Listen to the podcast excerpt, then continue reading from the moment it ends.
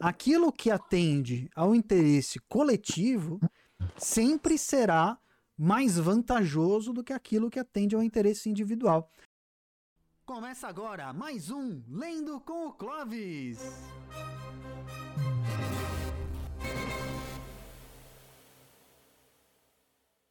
Querida turma de leitores inveterados, vocês viciados em mundos fantásticos, viciados em histórias incríveis.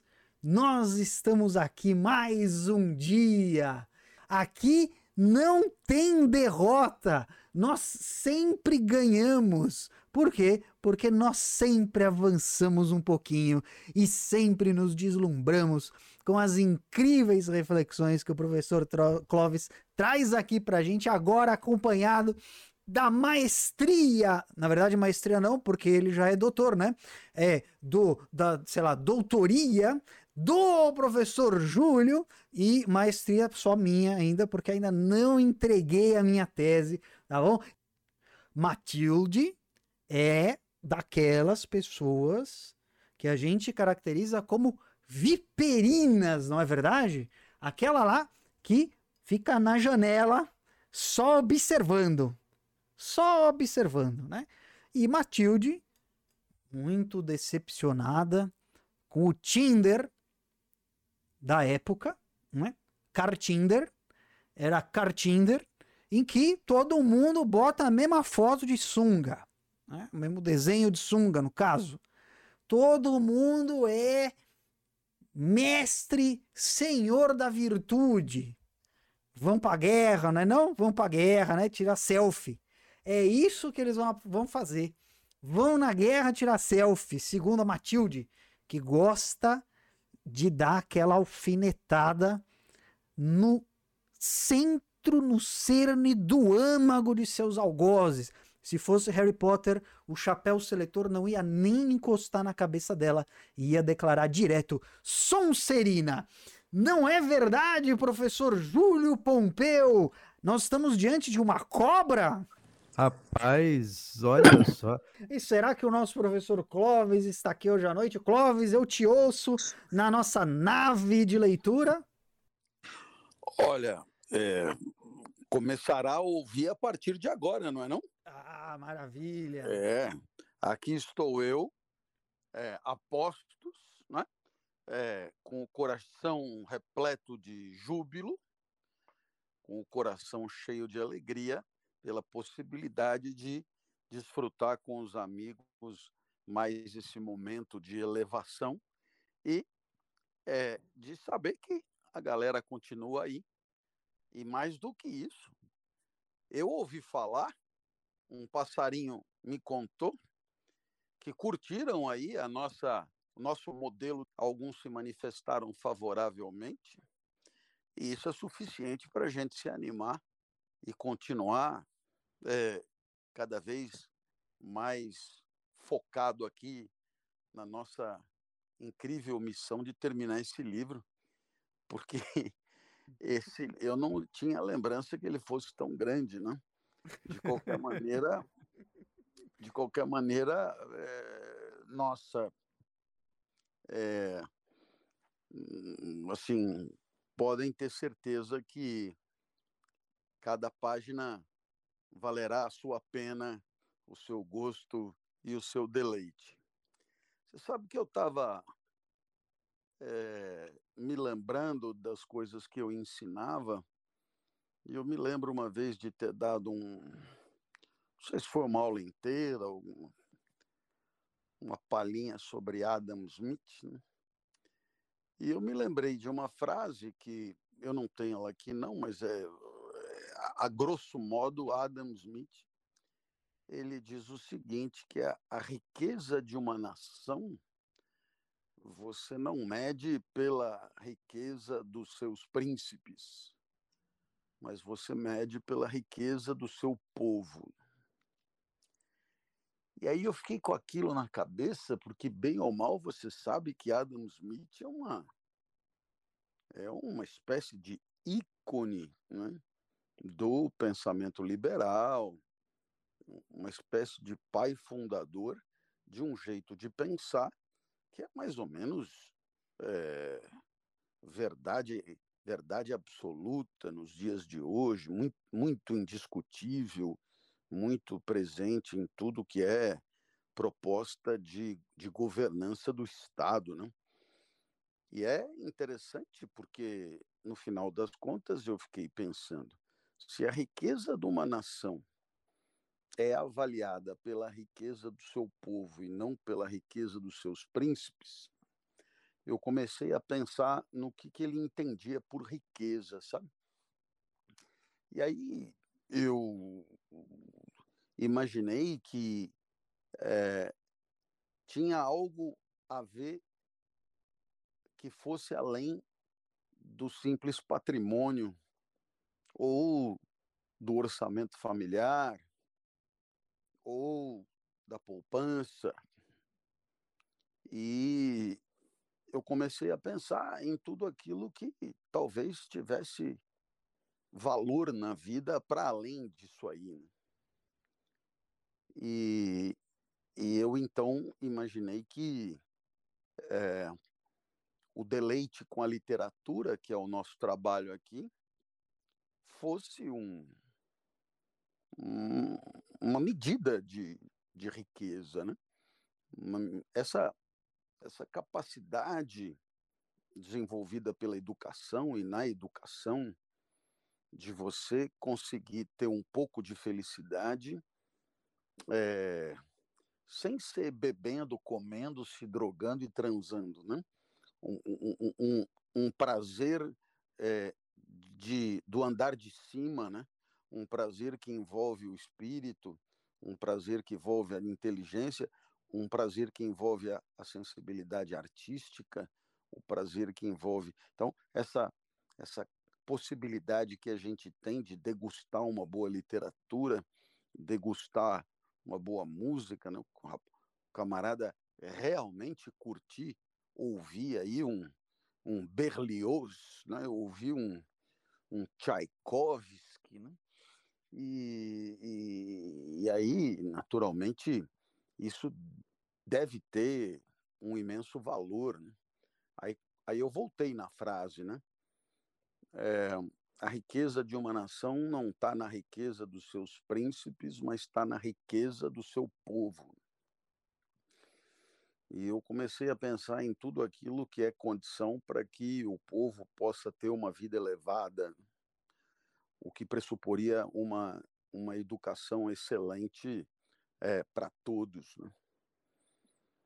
E, e aí, então, eu comecei a pensar na nossa atualidade, é, nos debates é, que, de maneira tão intensa e acalorada, é, povoam aí as redes sociais e as nossas mídias, etc. E eu percebo como é, não só não temos essa educação que permitiria a elevação espiritual de todo o povo, como não temos sequer a pretensão de ter. Né? Sequer vislumbramos a necessidade de que isso exista. Esse tema sequer é apresentado como um tema visceral, como um tema central, como um tema relevante. Né? E e eu acho mais engraçado ainda é que quando em algum momento se fala de educação, enaltece-se a educação estritamente técnica, de reprodução de um certo tipo de fazer com vistas à reprodução, eh, digamos, de uma certa eh, capacidade produtiva, e ponto final. Né? Então, essa essa, essa educação para o regozijo e para o deleite ante o que há de mais elevado é uma educação que nos escapa, e eu me atreveria a dizer, é uma educação que nos escapa, seja nos segmentos mais populares da sociedade, seja entre os nossos príncipes, né? porque os nossos príncipes, eles hoje têm como é, obsessão é, a conservação dos seus privilégios, a conservação do seu patrimônio e é, a conservação das condições do prazer que lhes são conhecidos. E isso passa pelo investimento em é, academia é, né, e em intervenções é, estéticas, né? de tal maneira que isso parece, reunindo isso, né? ou seja, não empobrecer, ter um corpo que permita ser atrativo o suficiente para poder transar com quem quiser. E isso graças à, à malhação e às injeções, é, isso é, eu diria, a essência da vida de quase todo o nosso principado. Né? Então, é, a preocupação de Adam Smith de que a gente mede a riqueza de uma nação pela, pela riqueza do povo e não pela riqueza dos príncipes é uma preocupação que, para o nosso caso aqui, é uma preocupação sofisticada demais, porque aqui, seja lá, seja cá, a coisa é assim, digamos, é, acanhada, né?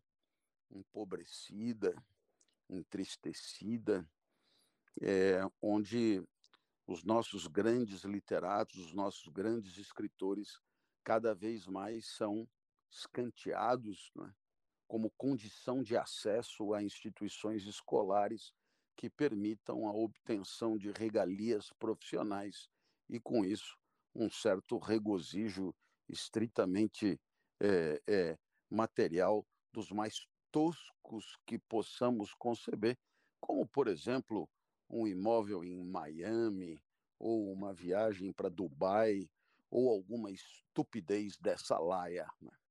Então, fica aí a, a, frase do Adam Smith. Eu não sei se o professor Júlio tem algo a, a acrescentar com, com, ou, ou, ou, a discordar completamente do que eu falei. Gustavo também, fiquem à vontade aí. Não, imagina. É uma leitura de riqueza e pobreza que é, eu não tinha imaginado, né? Agora eu acho muito legal, cara. Assim, acontece com Adam Smith, é a mesma coisa que acontece às vezes com Marx, no direito com Kelsen, assim, que é uma baita referência, que volta e meia as pessoas citam, mas assim, ninguém leu, né, cara? Esse mundo de pobreza cultural absoluta, ninguém leu nada, né? É. O, as pessoas chamam de liberalismo econômico algo que hoje não tem nada a ver com, em termos econômicos mesmo, de grana, né, com o que Adam Smith pregava. Tem a ver o é, que chamam de liberalismo hoje com anarquia econômica. Né? Uhum. É, não ter controle de nada, não ter Estado regulando nada, é, zero Estado, não é bem por aí, né? E outra que esquecem da primeira parte, né? É a teoria dos sentimentos morais do Adam Smith. Esse, então, ninguém nem cita, né? Esse, é, esse parece que nem existe, porque toda a teoria econômica dele é consequência de uma visão de homem que ele tem, como quem diz, a economia é o que é, porque o homem é o que é, e o homem é desse jeito aqui. Ele é capaz de muita coisa mesquinha, tosca, mas é, ele também é capaz de algumas coisas que são boas, algumas coisas. Há em nós alguns sentimentos capazes de fundar a moral. E se conseguir fazer um casamento desses sentimentos com alguma razão, o sujeito vai ver que é antieconômico a picaretagem, a pilantragem. Você tem um ganho é, imediato, mas você tem perda a médio e longo prazo, né? Uma perda que é social e tal, de tal forma que o jogo antiético, por ser também antieconômico, é burrice, né? É, tudo bem, tem um naco de ingenuidade grande aí, mas eu acho. Mas é legal que ninguém, as pessoas esqueceram disso, né? Foram direto lá para a riqueza das nações e não leram, mas adoram citar inventando as coisas, né? É, no, no, direito, coitado, é com Kelsen, né? Aí, como Kelsen é a referência do positivismo jurídico, a pessoa, ah, que ele é um nazista, que não sei o que e tal. Eu falei, cara, no tempo do Kelsen, o arqui-inimigo dele era Carl Schmitt. Kelsen é judeu, cara, e Carl Schmitt era filiado ao partido nazista.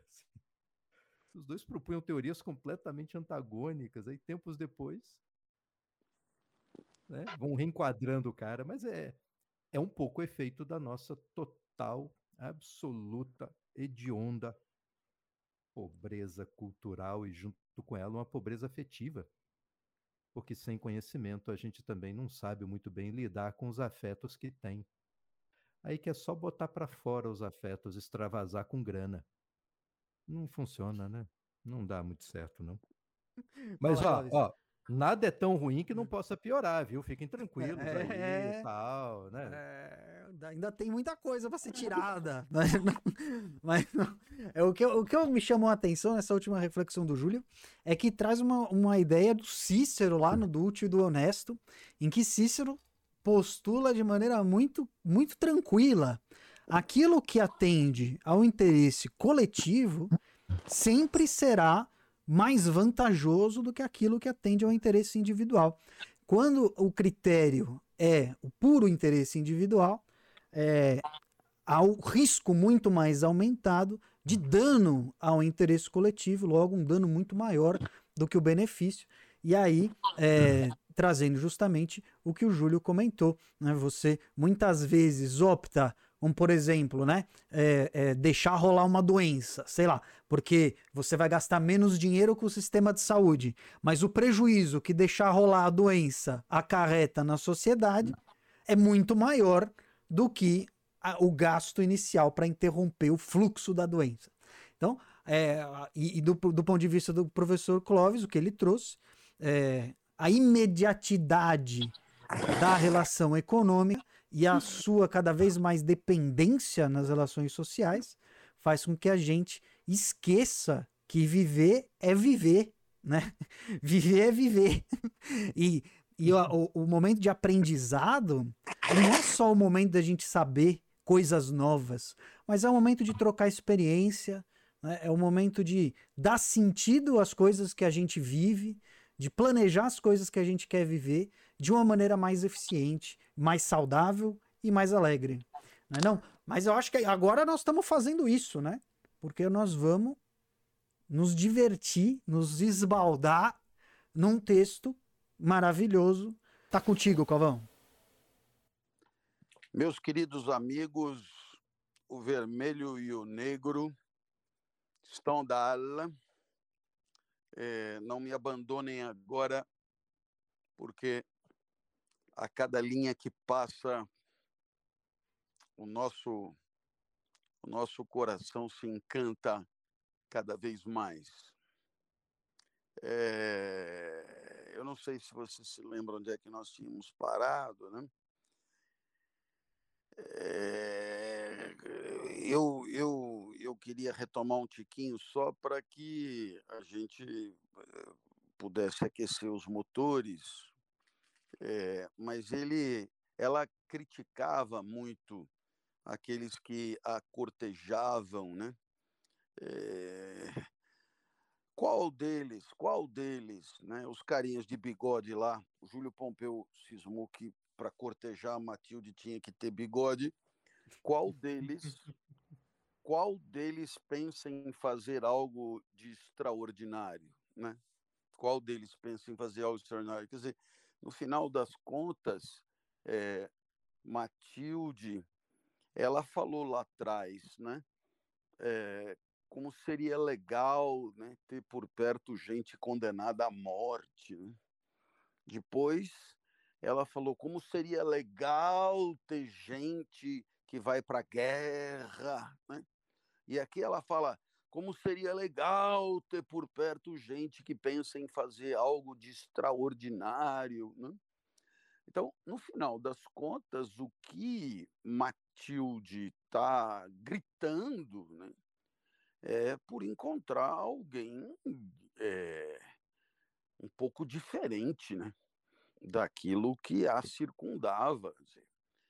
Você deve imaginar que no final das contas é, haja, digamos assim, um, uma espécie de padrão existencial é, que dentro do qual trabalha a imensa maioria, né?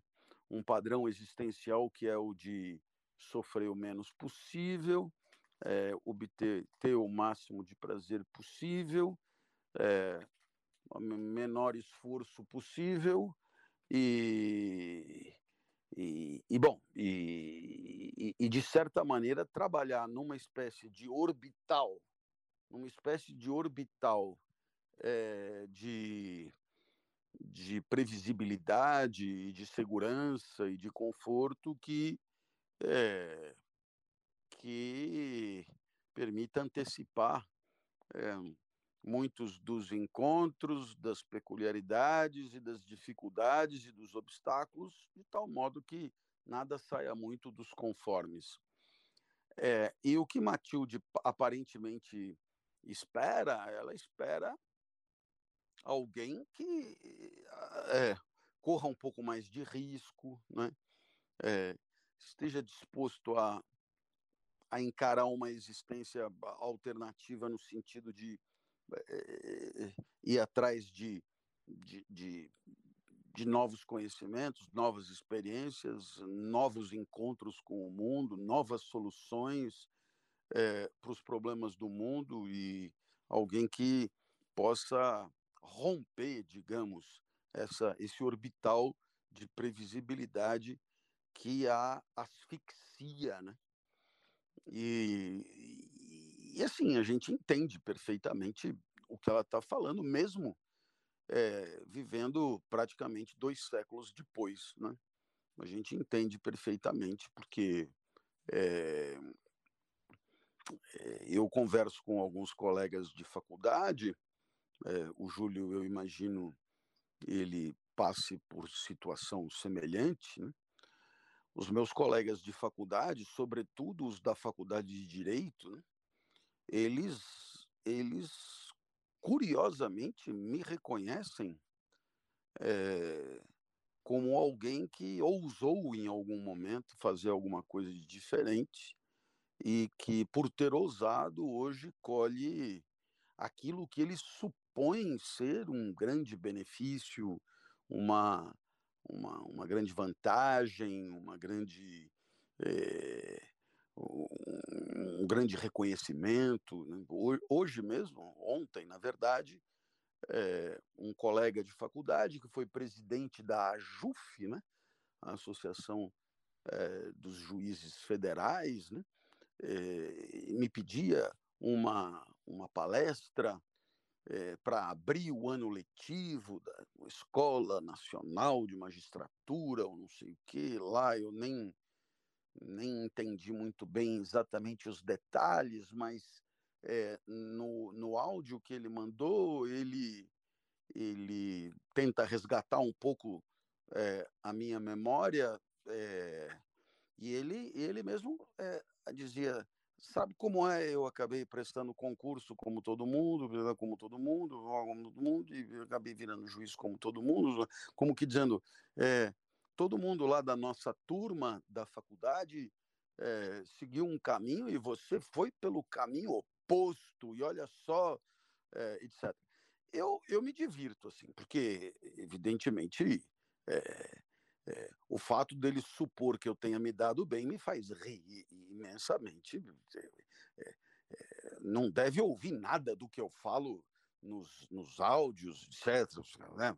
Eu não me. É, não parto dessa premissa nunca, etc. Mas o fato de supor isso e de, de certa maneira, lamentar um pouco da mesmice da própria existência deixa claro né, que é, esse tédio sentido por Matilde ele continua um pouco presente né, na, nossa, na nossa vida. Né? É claro, as pessoas têm um imaginário de que um palestrante que dá palestra cada dia num lugar e não sei, isto é verdade, isso é verdade, né?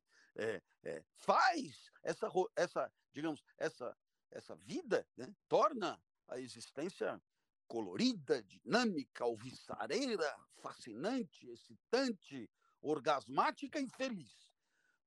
É uma sequência de erros que, que eu, eu, eu, me resta muito debochar, né? Porque é, bastaria ficar uma semana do meu lado é, para é, ou, ou ir é, atrás de um método abreviador da existência mediante deliberação voluntária ou ir atrás de mecanismos bioquímicos que possam impedir que isso aconteça.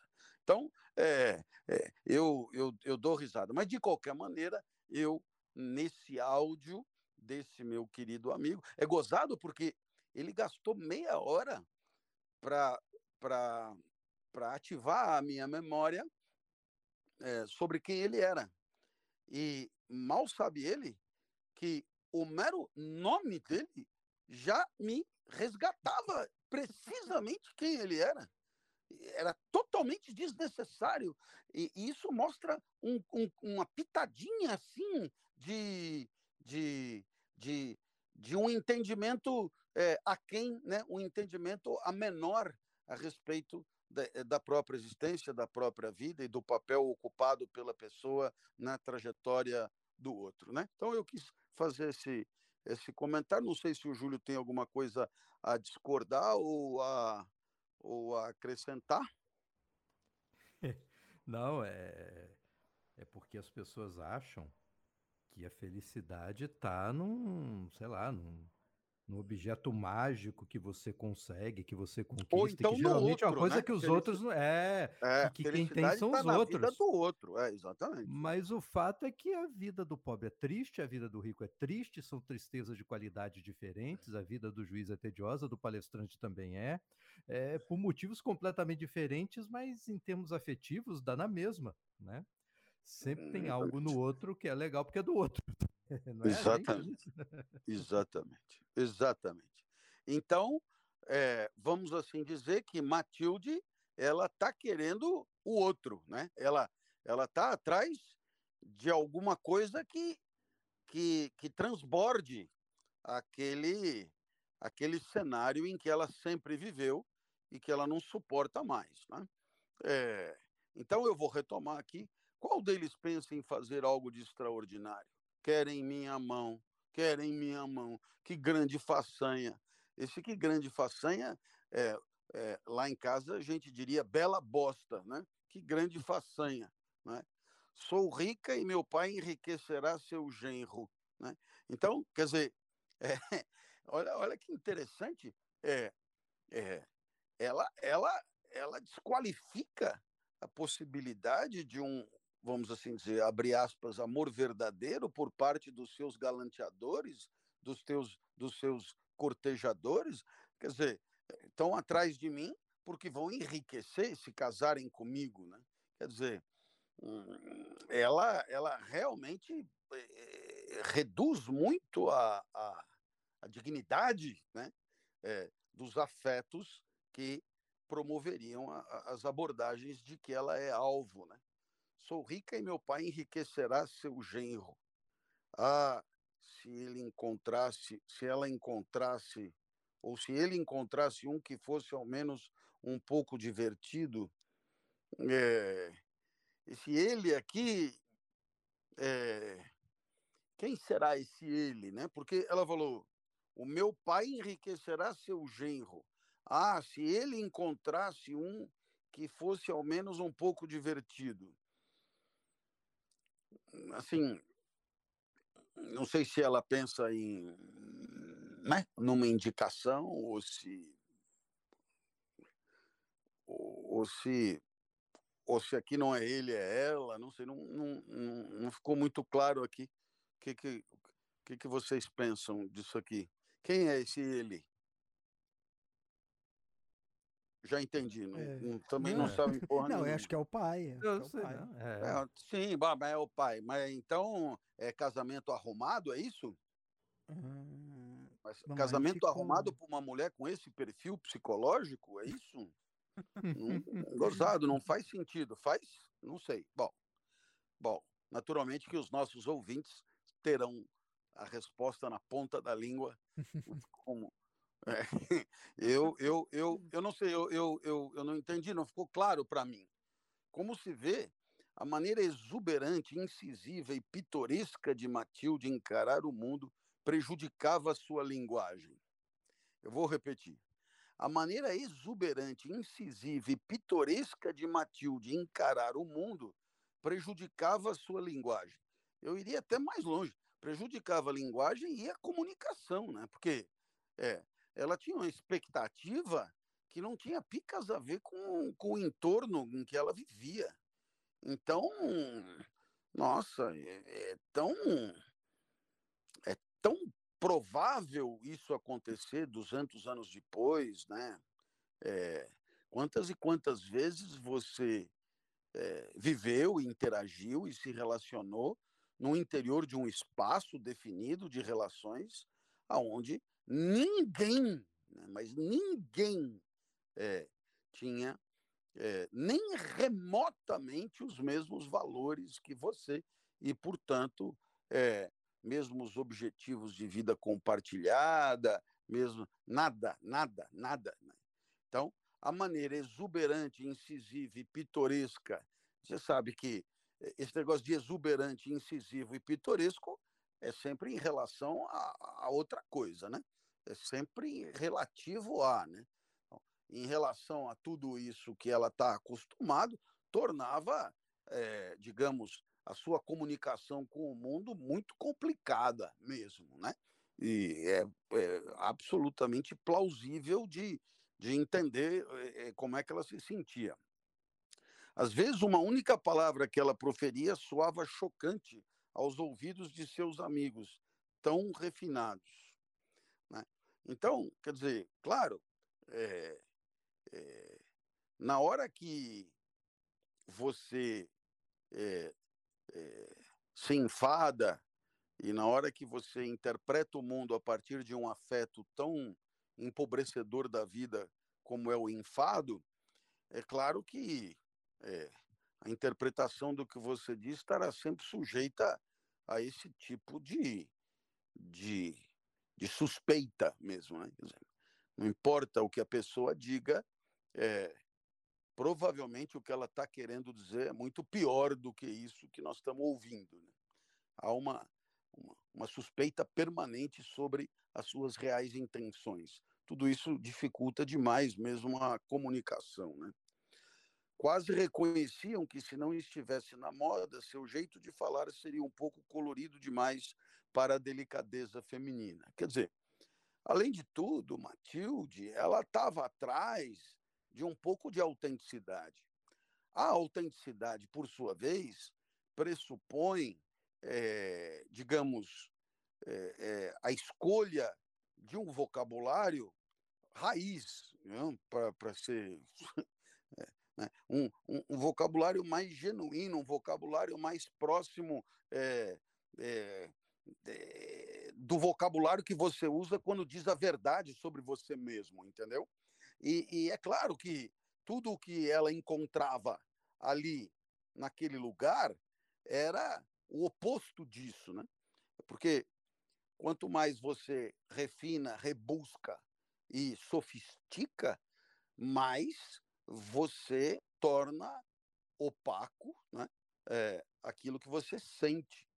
Eu sempre, eu sempre é, pensei num tipo particular de transparência que não é a transparência entre o que você faz e o que os outros acham que você faz, né?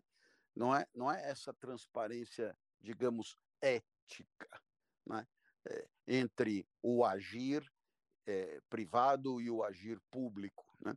Mas eu penso numa transparência entre, lembrando sempre que transparência é coisa de vidro, portanto, faz lembrar e faz pensar no que está de um lado do vidro e do que está do outro lado do vidro, né? eu penso numa transparência entre, é, é, de um lado, o que você sente, né? é, genuinamente, né? e de outro lado, as fórmulas de linguagem que você encontra para comunicar o que você sente. Né? então, pode haver, assim, uma predisposição para buscar na linguagem aquilo que é mais eficaz para comunicar o que você está sentindo, e isso depende do, do, do repertório do interlocutor, é claro, mas né, você buscará sempre o jeito mais simples de mostrar com clareza o que você está sentindo, e é disso que as pessoas gostam, na verdade, é, é, isso que as pessoas adoram, é quando elas encontram em alguém um porta-voz que elas têm a sensação de estar tá fazendo de tudo para comunicar o que a pessoa sente, né? E você tem do outro lado gente que é, é, caminha no sentido contrário, ou seja, são pessoas que escolherão aquilo que há de pior, porque não têm o menor interesse em se abrir e em comunicar o que o que estão o que estão sentindo, seja pelas palavras que, que escolhe, né, para produzir o seu discurso, seja pelo modo como se manifesta, né? pelo modo como se manifesta. Então, você terá, por exemplo, um indivíduo absolutamente linear, é, não importa o que aconteça, ele, ele é uma linha paralela ao chão, né? ele é, é no eletrocardiograma, ele é a própria morte, né? E de outro lado, você tem uma pessoa que você, vendo a pessoa falar, você sabe de cara se a pessoa é, é, o que, que ela está sentindo na hora de produzir aquele discurso, né? O que que a encanta mais, o que que a diverte mais, e é incrível como é, no nosso fazer professoral isso é, é, é muito interessante, né? Quer dizer, é, você ter um professor que se encanta com as ideias e faz questão de deixar claro o seu encantamento com as ideias. Né? Isso não significa necessariamente concordar com elas, mas reconhecer a sua beleza, né? reconhecer a sua grandeza. Né? Então, nossa, é, é, aconteceu hoje aqui, né? Quer dizer, veja você, eu não sou exatamente, pelas minhas convicções pessoais, um discípulo de Adam Smith. Evidentemente que não. Isso não me impediu de começar o programa com uma frase de Adam Smith, reconhecendo a sua beleza e reconhecendo a sua, a sua pertinência. Né? Então, é, é, é, é um, um, um, pouco de maturidade sempre é bom para que isso seja possível. Né? E, e, eu te diria mais, eu faço até essa provocação. Né? É, o que significa conhecer uma pessoa? Né? no final das contas. O que significa um marido conhecer a esposa, eh, ou o esposo, ou a esposa da esposa, ou combinação de quatro, dois a dois, faça como quiser. O que significa o que uma pessoa conhecer a outra, né? No final das contas, é já ter visto o seu joelho, né? É, é saber quantos joanetes a pessoa tem no pé, né? Mas eu, eu imagino que exista um tipo de conhecimento do indivíduo A em relação ao indivíduo B, que, que tem a ver com é, é, o desbravamento da alma a partir das portas da alma. As portas da alma são todas as manifestações que a alma pode usar para comunicar o que acontece dentro dela enquanto ideias, sensações, etc. Né. Então, é, eu penso que quando uma pessoa é admirada, ela é admirada, entre outras razões, porque ela se deixa conhecer, ela se deixa é, é, degustar, ela se deixa invadir pelas manifestações que ela oferece ao mundo e que são as mais é, confiáveis possíveis para traduzir aquilo que ela sente ou o que ela pensa. Eu não sei se haverá. Cada besteira que eu falo, eu preciso passar a bola aí para que alguém possa dizer: escuta, é, vamos deixar o Stendhal falar, não? Né? Júlio, tá tudo certo não? Rapaz, enquanto você falava, eu lembrei do, do período que eu tive no governo aqui, né? Então é. Foi o meu momento palaciano. Peraí, e... peraí, peraí, peraí, peraí, peraí, peraí, peraí. Então, como você não pode falar, sou eu que tenho que falar. Ah. Atenção. Júlio Pompeu foi secretário de Estado, porque essa história de estar no governo é meio, né, é, vai, vai de A a Z, né? Júlio Pompeu foi secretário de Estado do Estado do Espírito Santo do governo Paulo Artung, que é o governo anterior, me corrija se eu estiver equivocado, ao atual governador, candidato à reeleição, Renato Casagrande. Procede, não? É isso aí, isso mesmo. É isso aí. Então, governador, é, é, secretário de uma pasta é, é, é, é, das mais elevadas, que é a pasta de direitos humanos. Haverá, haverá o nome correto da pasta? Qual é o nome da pasta, o Júlio? Não, era, era, era, Secretaria de Estado de Direitos Humanos. Secretaria de Estado de Direitos Humanos. Pois muito bem, é, feito tá esse esclarecimento, você continua. E a transparência né, das pessoas entre uma certa coincidência de movimentos dos corpos, olhares, falas, sorrisos, com sentimentos reais ali, é, é a única coisa que você não vê ali, né? Assim, porque tudo, tudo é polidez, tudo é artificial, tudo são caras e bocas, e uma insistência das pessoas de mostrarem sorrisos e, e, expor os dentes assim que chega, mostrar uma falsa alegria, mostrar uma falsa intimidade, então, né? né num ambiente de bajulação assim em volta que era era em boa medida sufocante, assim, sabe? Era, era, era chato para burro de suportar, né? Todos e... nós entendemos perfeitamente o que você está falando. Porque você... tenho certeza que cada um de nós, né? Bom, Gustavo é, foi meu aluno na, na escola uhum. é, onde ele estudou e onde eu dei aula, portanto, convivemos no mesmo ambiente, mas cada um dos nossos ouvintes sabe bem do que você está falando. E eu diria que existe um traço cultural nosso curioso, Júlio, não sei se você vai concordar comigo, uhum. que não é a, a, a nossa hipocrisia, ela não é necessariamente polida, né? É. mas é, ela é, é, é, é, fundada numa, numa espécie de é, falsa camaradagem, sabe? Uma coisa assim, é. é de uma justamente de uma informalidade cínica, que muitas vezes é extremamente rude, grosseira e contundente. Mas é, é, é. o é. entendimento que eu tenho, né?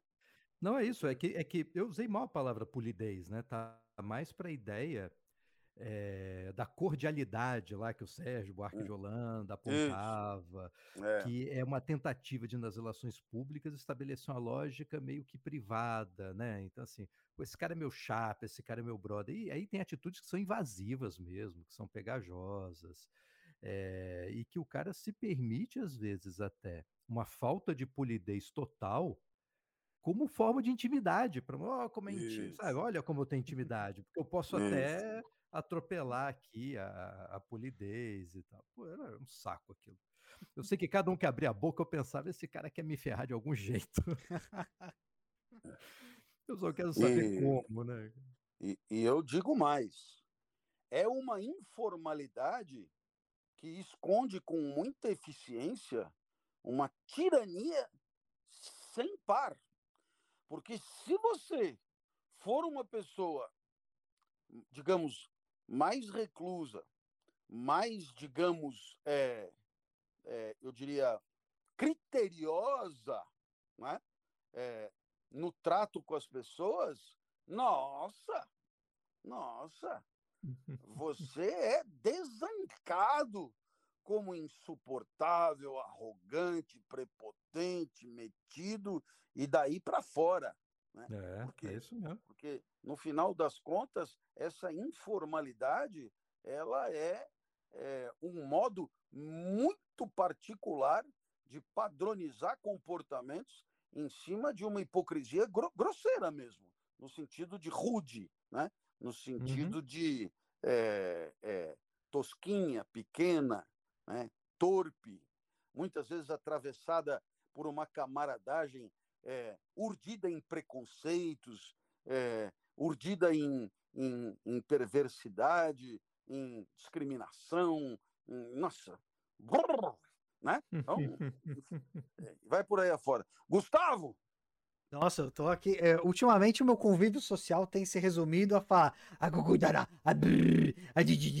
Né? Então, eu tô um pouco por fora dessa polidez, é, dessa ausência de polidez, dessa intimidade cínica que, que eu acho que é uma boa definição do que vocês estão falando aí. É, mas eu, eu, eu, vou muito na linha do que você estava comentando agora, Cláudio, como que isso daí mascara né, relações sociais, mascara todo tipo de opressão e de, e, e de segregação também. Porque imagina que eu estou desrespeitando essa pessoa se eu falo com ela como se fosse da minha família. Um absurdo isso. E aí toda, toda uma série de mecanismos sociais de exclusão e de é, opressão ficam mascarados é, isso, atrás isso, de, de, uma isso. relação falsamente muito próxima. Bem, muito bem, muito bem, muito bem. O seu jeito de falar seria um pouco colorido demais para a delicadeza feminina, né? Um pouco colorido demais para a delicadeza feminina. Eu, é, quantas e quantas vezes, é, em reuniões de briefing, né, é, os meus contratantes me fizeram ver que as palavras que eles já tinham me visto proferir na internet eram palavras que deveriam ser matizadas no momento da palestra para não digamos, é, é, chocar, chocar o, o, o, o, cliente. E teve uma vez, era uma empresa, inclusive japonesa, é, que ó, a pessoa que fez o briefing comigo, ela, ela pegou e falou: Olha, professor, isso aqui é uma empresa japonesa, né?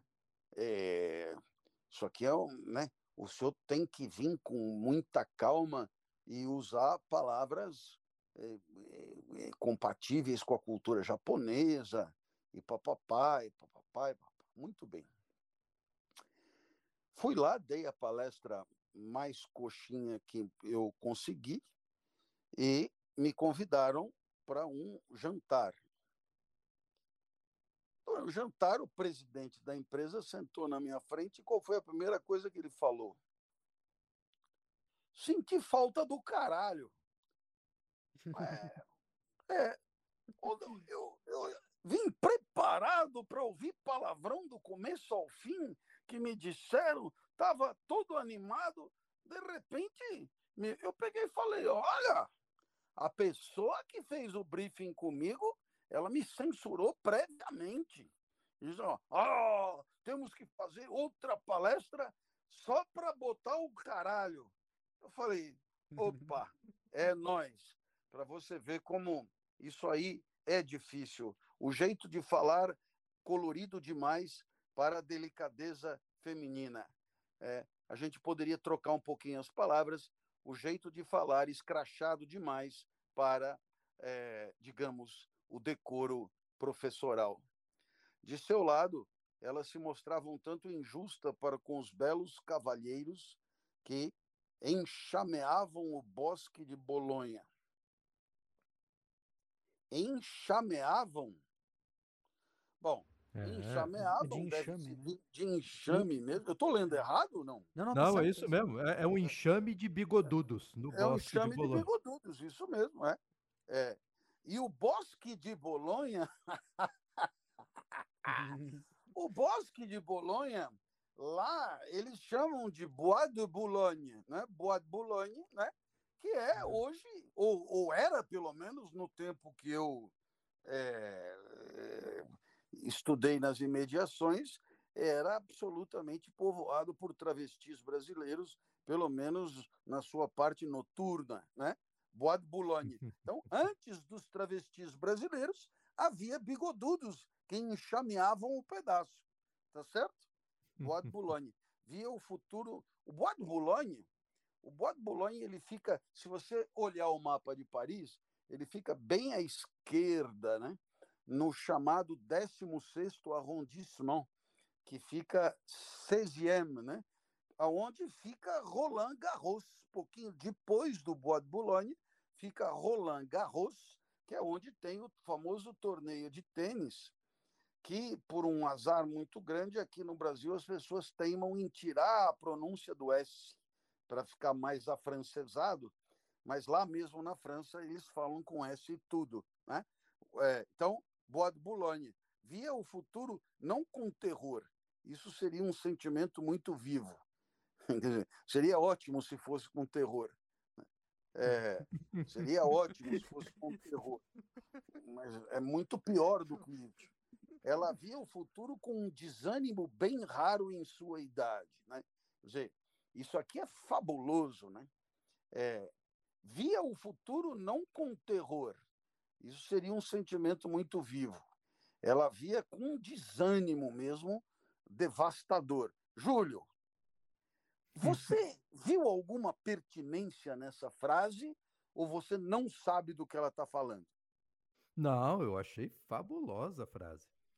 Ele tenta botar um meio termo aí entre alguma coisa que mexe de verdade com a pessoa, assim, que pelo menos, pelo menos o futuro pudesse provocar nela um sentimento verdadeiro, um sentimento genuíno, um sentimento que a é. fizesse é. sentir enfim, fora dessa, desse mundo tediante dela, né? É, mas não, nem isso, assim, nem terror, né?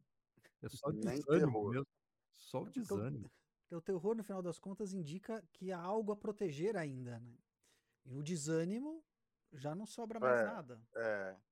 O, quando há terror é porque há algo de valioso, né? Uhum. É, enquanto que esse desânimo aqui é uma espécie de devastação, não sobrou nada, né? Não sobrou nada. Né? Estação. Então, olha, por isso que eu digo, não está tão ruim. É. Se você se sente aterrorizado com a atualidade, etc e tal, é sinal que ainda você tem, digamos, apreço por alguma coisa, entendeu? Se não tivesse apreço por nada, seria tudo completamente indiferente. Né? A falta de. É, o contrário do valor é a indiferença. Né? É, foda-se, tanto faz quanto. É, é, virou para cá igual, virou. É, dá na mesma, tudo dá na mesma. Né? Então, é, olha, essa frase é muito incrível, né? Eu vou retomar. Via o futuro não com terror, isso seria um sentimento muito vivo. Né? Mas ela, não, não fosse bom, mas pelo menos era intenso. Né? Uhum. Não, ela via com desânimo. Que poderia ela desejar? Fortuna, berço, inteligência e beleza haviam, como se comentava e a própria Matilde reconhecia, sido acumulados sobre ela pelas mãos do acaso. Olha que bonitinho. Eu vou até repetir. É?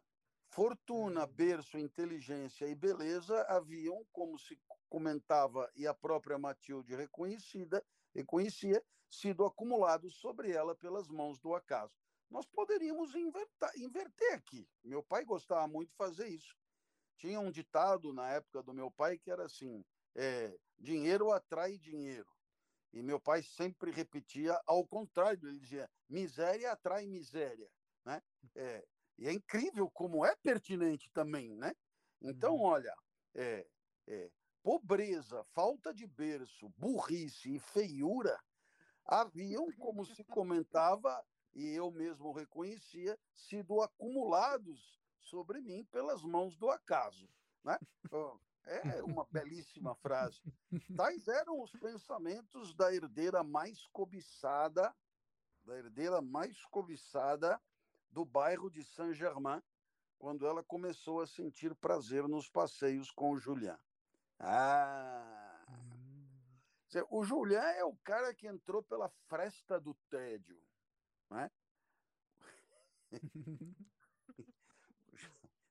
Julian é, boa. É, é, é. O Julian é uma lufada né, de, de, de ruptura, de heterodoxia, de surpresa, né, numa espécie de, de marasmo em que ela se encontrava. Espantou-se com o orgulho do rapaz.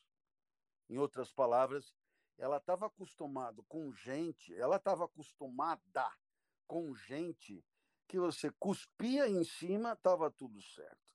Você pisava em cima, estava tudo certo. Você vomitava em cima, estava tudo certo. Eu ia continuar, mas é melhor parar por aqui, né? Não, podia humilhar à vontade. As pessoas não tinham auto, orgulho nenhum, né? Então, ela se espantou com o orgulho do rapaz.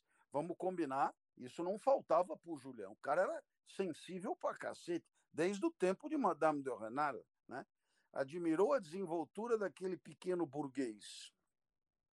Bom, isso de pequeno burguês é, é, eu não sei exatamente a que corresponde essa expressão quando ela usa, né? Eu não sei. Bom. Eu acho que tem mais a ver com provinciano. É. Uma Pois é. revista, será? É, não, não. É. burgo, literalmente pequeno burgo, de cidade pequena, de interiorano, Hum. de. É, pode ser, pode ser. Não lhe custaria tornar-se bispo com o abade Morri, pensou. Como que dizendo, ele poderia ter tido uma vida é, razoavelmente arrumada, mais fácil, mais tranquila, né? sem precisar se coçar, ele poderia, digamos, se arrumar com facilidade, e não foi o que ele fez. né? Logo, a resistência sincera, logo a resistência sincera e nada teatral com que nosso herói acolhia várias de suas ideias intrigou-a. Também não era um adulador qualquer. Não era um, um como é que eu diria, um, um encostado, né? Não era um encostado, não era um cara disposto a negociar é, a, o seu orgulho com alguma vantagem social e material, alguma migalha que o pessoal poderia lhe entregar, e, e além do mais, ele era muito, digamos, é, muito cioso das suas convicções e ele as defendia com muita, com muita autenticidade. Contava à amiga os mínimos detalhes das conversas e reconhecia que nunca lograra entendê-las por completo. Em suma, Matilde admirava Julián. Certa vez, uma ideia lhe ocorreu de repente. Tenho a felicidade de amar. Pensou com um arrobo de alegria indescritível. Estou amando. Estou amando. E amando tudo junto, né? Estou amando, não há dúvida.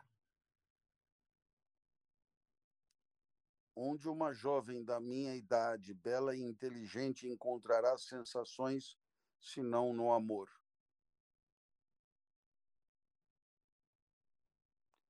Interessante, né?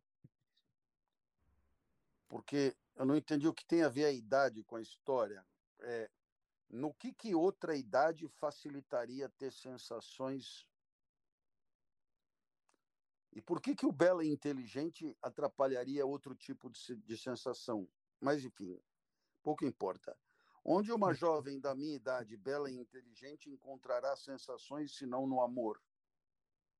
Por mais que tente, jamais amarei Croisnois, Queluz e tutti quanti. Eles são perfeitos, talvez perfeitos demais, e me aborrecem repassou mentalmente todas as histórias de paixão que havia lido em Manon Lescaut. Eita! Manon Lescaut, La Nouvelle Heloïse, as cartas portuguesas de uma freira. Será Soror Mariana Alcoforado? Só lhe... Lembra dessa Soror Mariana Alcoforado? Rapaz. Isso, Eu isso, nunca ouvi. Nunca ouviu? Eu tinha um professor de português que nos acostumava com coisas que só ele. Leiam Soror Maria. Como é que é? Eu até esqueci o primeiro nome. Qual é o meu nome? Alcoforado. Olha, olha o vestibular, olha o vestibular. Dia, mês e ano da morte da amante de Tomás Antônio Gonzaga. Tal maneira que. Aí é uma maneira aí... de atingir né, a indiferença pela vida. Isso, isso nem é fundo do baú, cara. Isso aí tá enterrado embaixo dele. Não, eu queria aproveitar porque não sabemos nunca quem está nos ouvindo e, e dizer que eu estou, obviamente, imitando um dos professores mais emblemáticos, mais marcantes de toda a minha vida escolar, professor Manuel Pereira do Vale, que quando eu tinha 13 anos, ele devia ter 80 anos, portanto, eu suponho que ele próprio já não exista, mas é, o professor Vale fazia arguições, chamadas orais. Quem foi aluno dele é, confirmará. E as suas arguições, ele botava dez assim de frente para a lousa, de costas para a sala, e ele ia de cima do, tabu, do, do tablado os alunos embaixo do tablado, ele em cima do tablado, ele ia socando o ombro de um a um dos alunos e fazendo perguntas as mais curiosas que você pode imaginar. E, naturalmente, Soror Mariana Alcoforado era. Ela sempre aparecia. Porque quando o fulano, por algum milagre, acertava uma pergunta, a pergunta seguinte era da esfera do cômico. Era da esfera do cômico. Né? Por exemplo, é, com que idade é, Santo Ambrósio comeu frango pela primeira vez, alguma coisa assim. Então, assim, alguma coisa. E eu, eu me lembro uma vez que ele fez lá uma, uma pergunta é, que ele perguntava o dia, mês e ano do, do, lança, do, do, do nascimento é, do, sei lá, do, da mulher de alguém que eu nunca tinha ouvido falar, entendeu? Alguma coisa assim. Então, aí eu chutei o dia, o mês e o ano. Aí ele olhou para mim e falou: hum, número sete, número sete. Desta vez o senhor descarrilhou, não é um mau menino, não é um mau menino, mas errou até o século. Número sete, número sete, não se entristeça. Sociedade, morre gente todo dia. Quem vai enterrar os cadáveres? Alguém como o senhor. Não fique triste, sempre vamos precisar de coveiro. Sempre. Olha, uma, uma enfim, pro? Soror Mariana Alcoforado. É, eu tenho certeza que alguém já foi olhar na internet para ver se isso existe mesmo, né? Porque isso veio debaixo do baú, como ele falou, né? Soror Mariana Alcoforado. O que, que ela escreveu? Alguém olhou aí? Ah, eu pensei que era o nome da obra. Não, é o nome não, não, é autora. Soror é, é irmã. Né? Cartas né? portuguesas. Escreveu cartas. Tá brincando? É. Você tá brincando? É. Aqui outra. Cartas de amor ao cavaleiro de Chamilly.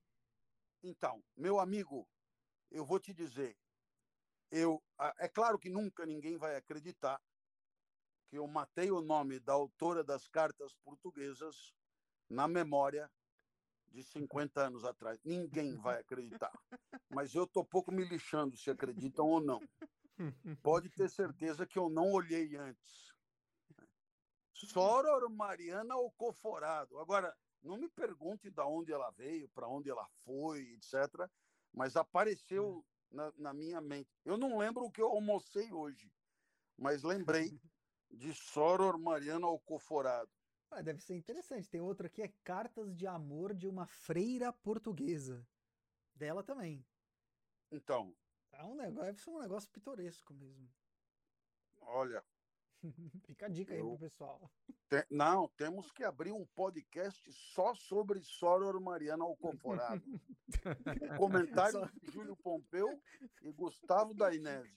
Só entra quem conseguir falar cinco vezes o nome da mulher rápido, assim, sem errar.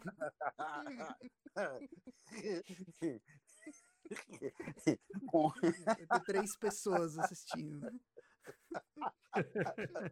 E tem que falar com sotaque português. com, com o patrocínio do Cônego Tesourinha.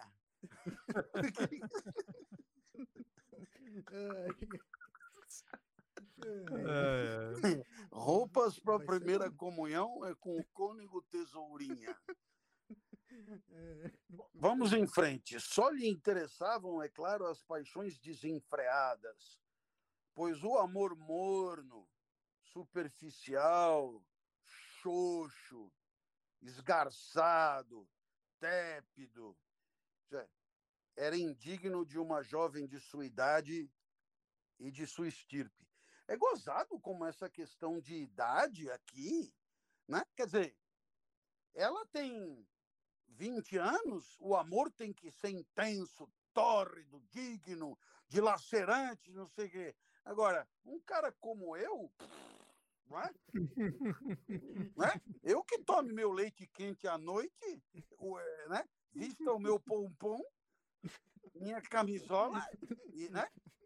e durma Vá numa buscar tábua. sensações em outro lugar. Um gorrinho. É, porque amor tórrido, digno, dilacerante, o caralho é só para quem é jovem. Ora, tenha dó, tenha dó. Tenha dó. Hein, ô Júlio? Sacanagem. É bom. Aliás, sem sacanagem. Sem sacanagem, pois é. É, Só lhe interessavam, é claro, as paixões desenfreadas, pois o amor superficial, xoxo, morno, era indigno de uma jovem de sua idade e de sua estirpe. Ah, e de sua estirpe! Entendeu? Quer dizer, Já pra gente que é ferrado e, e passou velho da e idade. fudido, velho e fudido, vai comprar um, um algodão doce, não é? Toma o seu chá e dorme, e não enche o saco. né? Só se permitia dar o nome de amor ao sentimento heróico que vicejava na França ao tempo de Henrique III e, e Bassompierre. Tenho a impressão que esse acento aqui não está bem posto, mas também não importa. Esse amor não cedia covardemente aos obstáculos, longe disso. Ah, além de velho e fudido, você é bundão, entendeu? Bundão, claro. Esse amor aí dos jovens devastador não cedia covardemente aos obstáculos, longe disso. Incentivava os grandes feitos. Que falta de sorte para mim não existir mais uma corte verdadeira como a de Catarina de Médici ou a de Luís XIII. Sinto-me no nível de tudo quanto é mais ousado e mais grandioso. Essa mulher é foda, velho. Realmente isso aqui é um bicho, cara. Que não faria eu de um rei valoroso como Luís XIII, suspirando a meus pés. Eu o levaria à Vendéia, como diz frequentemente o barão de Tolly, e de lá ele reconquistaria seu trono. Então, adeus, Constituição. E Julián me ajudaria. Que lhe falta? Nome e fortuna. Ele conquistaria um nome e faria fortuna. Não falta nada, quase não há. No entanto, ele jamais será na vida senão um duque meio antiquado, meio liberal, meio bundão, uma criatura indecisa, sempre afastada dos extremos e, por isso, sendo o segundo em toda parte. Ah, essa tem que ler de novo. E depois de ler isso de novo, a gente joga a bola para sexta-feira, porque sabe como é. Não falta nada a Croix-Noir. Depois da Soror Mariana Alcoforado, eu fiquei muito emocionado e não consigo continuar a leitura. Olha, está lançado o desafio. Podcast Alcoforado, com o patrocínio do Cônego Tesourinha. Nossa, nós vamos longe, cara. Nós vamos longe. Nós vamos longe. Aqui o único que consegue ter um amor mais ou menos é o Gustavo, pela É idade e pelo verdade. estilo. Nós dois, olha, Estamos fodidos. não falta nada a Cosnoir. E, no entanto, ele jamais será na vida senão um duque meio antiquado. É, Eu nunca, eu nunca soube muito a hierarquia da nobreza, né? Mas, se não um duque meio antiquado, meio liberal, será que meio antiquado, meio liberal, quer dizer, hora um, hora outro, eu suponho, né? É, o famoso murista. É, eu imaginei. Fica no muro. Uma criatura indecisa. Agora vem, a, agora vem o, o, o ápice da frase. Sempre afastada dos extremos. E por isso sendo o segundo em toda parte.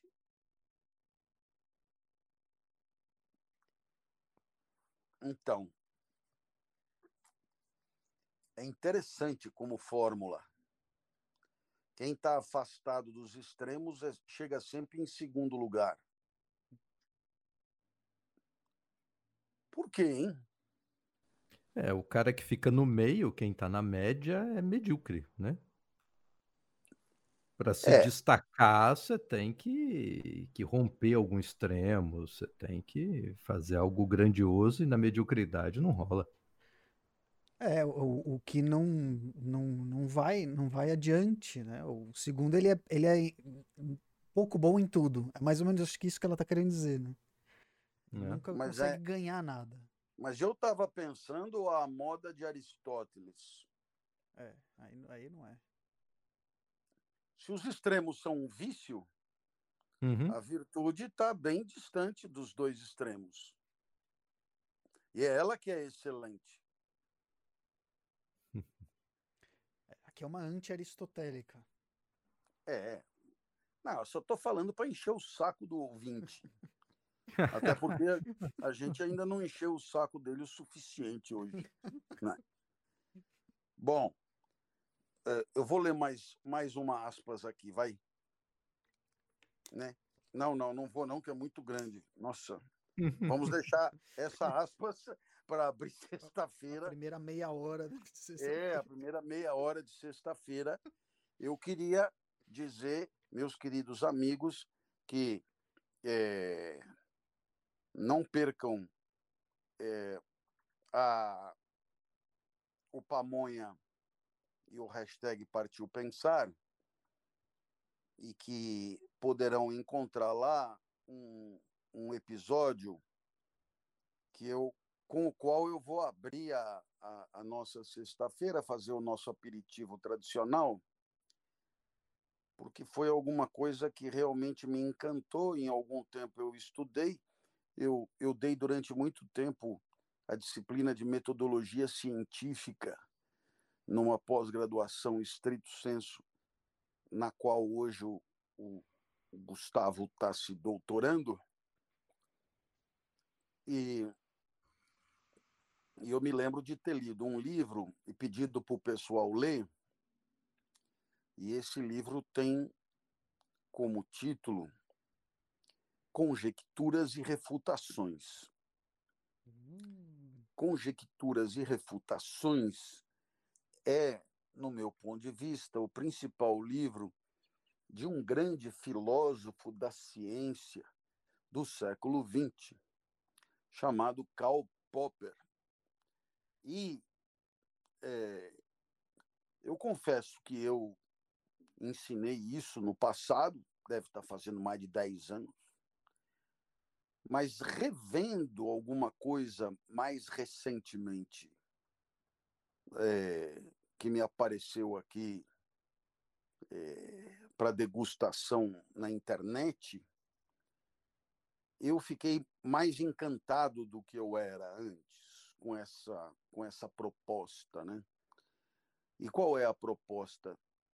De que a ciência lida com o que é refutável, mas é o que é refutável. Né? É, é, quer dizer, o cientista é aquele que faz de tudo para refutar a conjectura, né?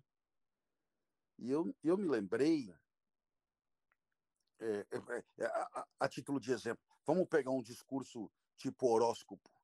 É, num, num, nunca dá errado, né? não é refutável, né? porque se você disser, ah, mas vai dizer, ah, o dia vai ser ódio, tá? e você só se fode, o, o horoscopista vira e diz, mas o fato de você se fuder vai ser muito bom para você no futuro. Quer dizer, nunca dá errado, né?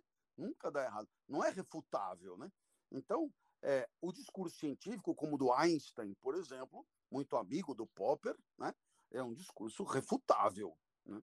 É, outros são muito menos, né? é, muito menos. É, eu gosto sempre daquele exemplo. Se o sonho é a realização de um desejo, ele devia ser sempre bom. Então a pergunta é: por que caralhos eu, o meu sonho é sempre ruim? Aí tem a resposta: é porque quando eu realizo o desejo, eu machuco a censura, que e aí fica ruim a experiência. Mas então nunca dá errado esse discurso. Porque se é bom, é porque realizou o desejo. Se é ruim, é porque machucou a censura. Porra, nunca dá errado. Esse discurso é irrefutável. Né? E o discurso científico ele é refutável. Então, eu queria é, é, é, por que, que eu estou tô, tô dizendo isso? Né? Porque o hum. Popper, que é um grande filósofo da ciência, ele tem também uma concepção política muito interessante, né? que poderia merecer aqui a nossa atenção. Então, a gente abre sexta-feira com um tiquinho de Popper, que vai certamente dar colorido à nossa conversa. Bom, eu aqui me despeço. Queria agradecer demais o Júlio e o Gustavo pela alegria que me proporcionaram, por, ter, por terem tornado essa minha quarta-feira infinitamente melhor do que ela teria sido sem eles, e, portanto, pela vida vivida, pela experiência vivida, pelo afeto sentido, por aquilo que começou e acaba aqui, por aquilo que já vivemos, muito obrigado. E é evidente, Nada disso faria a menor, não teria a menor razão de ser se não fosse esses dois ou três ouvintes que, que pelo visto, mandam mensagem enlouquecidamente e que são fãs sinceros e genuínos. Muitíssimo obrigado pela presença de vocês. Nós estaremos aqui na sexta-feira, porque nós também estamos adorando isso que está acontecendo. Esse programa que foi mudando de fórmula e se ajustando às, às vicissitudes uhum. da realidade, esse hum. programa é aquilo que mais me encanta fazer nos tempos que correm. Júlio, obrigado. Dois ou, dois ou três ouvintes, imagina. São pelo menos cinco. Ah. Então, então esses dois que chegaram, chegaram agora, durante o programa. Porque no começo eram três. Ou então vocês estão me escondendo o jogo, hein? Bom. É que são dois fakes que eu e o Júlio criamos. Olha, olha, olha. Eu, eu, você pensa que eu não vou reverter isso? Vou, eu vou reverter isso. Até porque, eh, sabe, o nosso patrocinador é o Bradesco e ele quer cliques. Né? Então, o que, que eu vou fazer é. para comentar o próximo programa e dizer o que ele pensa de Karl Popper. Eu vou chamar três ou quatro influenciadores incríveis que poderão arrastar milhões.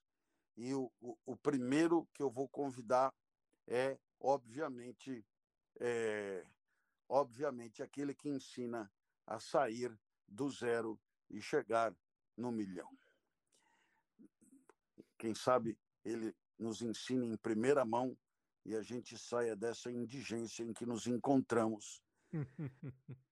e, e, e, e também quero lançar um desafio para ver quem é que traz, além do Cônego Tesourinha, quem é que traz o melhor patrocínio para o nosso próximo podcast sobre a obra de Soror Mariana Alcoforado, né? a começar pela leitura das cartas portuguesas. Beleza? Beleza. Leitura dramática, hein? É, não. Eu, eu acho até que essa história de ler lendo é coisa de gente frouxa. Nós tínhamos por dever decorar o texto e declamá-lo aqui. Isso sim. Porque em outros tempos as pessoas tinham memória. Né? Se você leu lá o nome da Rosa, do querido Humberto Eco, uhum. os caras decoravam tudo.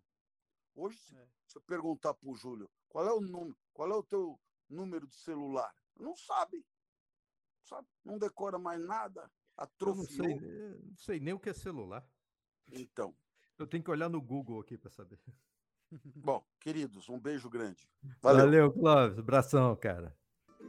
Pronto, olha, você vai ver que deixando os três aqui, aprontando, cada episódio vai sair uma ideia mais maluca, né? e cabe a vocês mandar para frente essa loucura toda e ver aqui é, a gente partindo para o não sei o que, o Conforado, que eu já. O Clóvis faz o quê?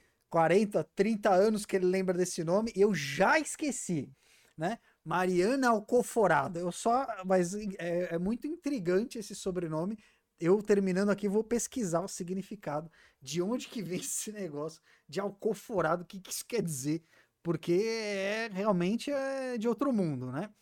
Rapaz, e... isso, isso é um sobrenome mesmo, e eu conheço um alcoforado. deve ser, isso. deve ser parente aí da Soro. Que loucura. Sério, sério. Nossa. Alcoforado na carteira de motorista. Rapaz.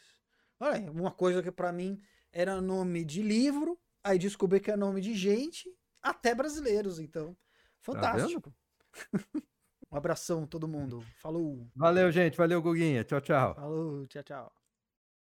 Esse foi o Lendo com o Clovis. Não perca nosso próximo episódio, aqui no www.twitch.tv barra às segundas, quartas e sextas, às 21 horas.